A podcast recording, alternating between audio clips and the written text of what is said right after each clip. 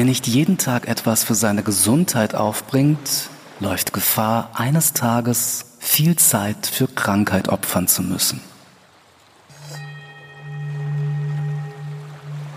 Schön, dass du da bist.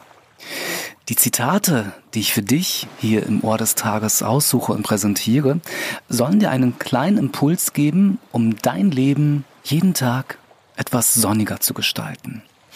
Aber immer wieder der kleine Warnhinweis, nur das Anhören alleine bringt nicht viel.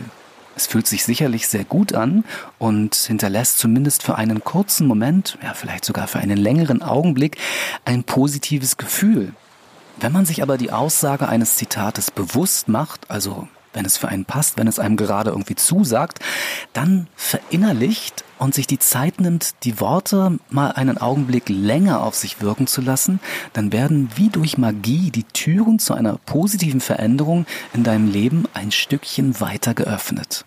Und deshalb wiederhole ich gerne das Zitat vom Anfang nochmal und verabschiede mich auch schon mal. Gruß und Kuss, dein Alan. PS, schön, dass es dich gibt.